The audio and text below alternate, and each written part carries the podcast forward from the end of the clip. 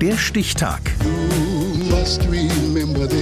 Die Chronik der ARD. 30. Januar 1969. Heute vor 55 Jahren gaben die Beatles auf dem Dach der Apple Studios in London ihr letztes öffentliches Livekonzert. Ralf Gödde. Es war ein windiger Donnerstag im kalten Londoner Januar, als die Beatles relativ spontan hoch oben auf dem Dach im fünften Stockwerk ihrer Plattenfirma auftauchen und loslegen.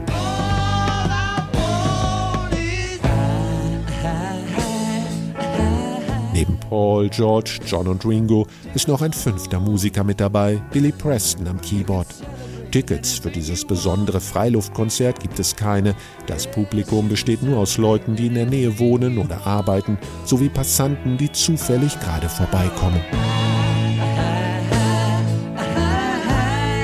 Einige Geschäftsleute, die die kostenlose Musik als Lärmbelästigung empfinden, rufen prompt die Ordnungshüter. Polizist Ken Worf.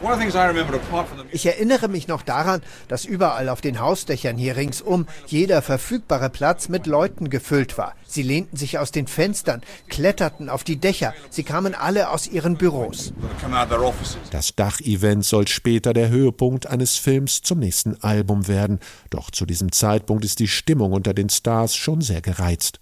Das letzte offizielle Live-Konzert liegt bereits zweieinhalb Jahre zurück. Davon hat Beatles-Fan Dave Seabury seltene Fotos in seiner Sammlung. Ich sehe eine unglaubliche Müdigkeit. Sie waren am Ende einer anstrengenden Tour angelangt. Auf den Philippinen haben sie um ihr Leben gefürchtet. Dann hat John Lennon noch den Spruch rausgelassen, die Beatles seien populärer als Jesus. Sie waren kaputt. Die Hysterie und der Kult um ihre Band geht den jungen Musikern gehörig auf die Nerven. Auf Schritt und Tritt werden sie von kreischenden Mädchen verfolgt. Auch die Lieder gehen bei ihren Konzerten im Fanlärm unter. The music wasn't being heard, just to sort of be in a circus. John Lennon fühlt sich wie im Zirkus und auch Paul McCartney hat erstmal keine Lust mehr auf Tournee zu gehen. Wenn wir gegen das Geschrei nicht ankommen, wie sollen wir da weiterkommen? So ziehen sich die vier gebürtigen Liverpooler ins Studio zurück und basteln monatelang an ihrem aufwendigen, legendären Konzeptalbum Sgt. Pepper. Ein Jahr später folgt das weiße Album The Beatles, bei dessen Produktion sich die Pilzköpfe heftig über die künstlerische Ausrichtung streiten. Um die Band zu retten, schlägt Paul McCartney vor, zu ihren Wurzeln zurückzukehren, wie zu Beginn ihrer Karriere Live-Musik aufzunehmen und einen Film darüber zu drehen.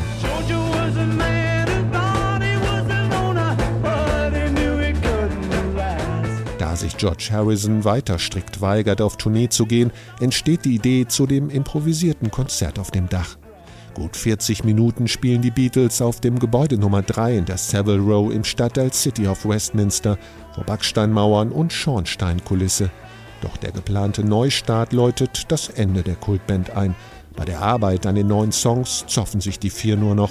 Erst im Mai 1970 werden das Album und der gleichnamige Film unter dem Titel Let It Be veröffentlicht, die mitdokumentierten heftigen Streitereien aber vorher rausgeschnitten. John Lennon sagt dazu später, Den Film Let It Be zu machen war die Hölle. Als er in die Kinos kam, beschwerten sich viele Leute über Yoko, die in dem Film fürchterlich aussah. Aber selbst der größte Beatles-Fan hätte diese grauenhaften sechs Wochen nicht heil überstanden. Es war die schlimmste Session der Erde. Heute vor 55 Jahren sind die Beatles auf dem Dach ihrer Plattenfirma Apple zum letzten Mal gemeinsam öffentlich aufgetreten. Der Stichtag. Die Chronik von ARD und Deutschlandfunk Kultur. Produziert von Radio Bremen.